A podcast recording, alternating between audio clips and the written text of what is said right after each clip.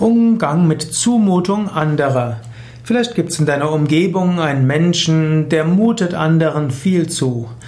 Irgendwo ist er jemand, der sich nicht richtig benimmt, jemand, der seine Aufgaben nicht richtig macht, jemand, der mit allen Streit anfängt, wo du das Gefühl hast, der ist eine richtige Zumutung für andere.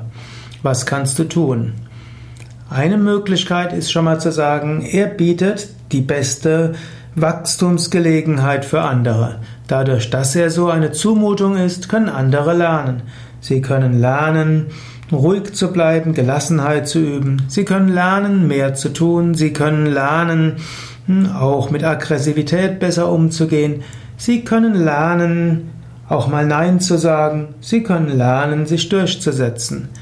Menschen, die eine Zumutung für andere sind, sind oft solche, die den anderen sehr viel Lernaufgaben geben.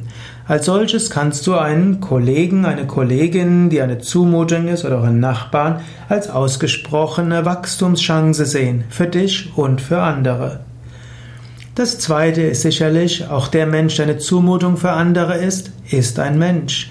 Er ist ein Mensch mit Bedürfnis nach Liebe, nach Aufmerksamkeit, nach Zuwendung. Manchmal sind deshalb Menschen so unmöglich, weil sie die Zuwendung anderer brauchen. Vielleicht solltest du ihm oder ihr Zuwendung geben.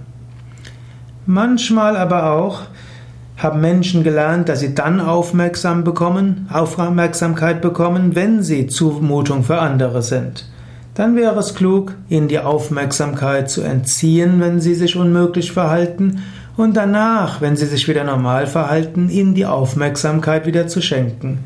Und manchmal muss man Menschen auch Grenzen zeigen.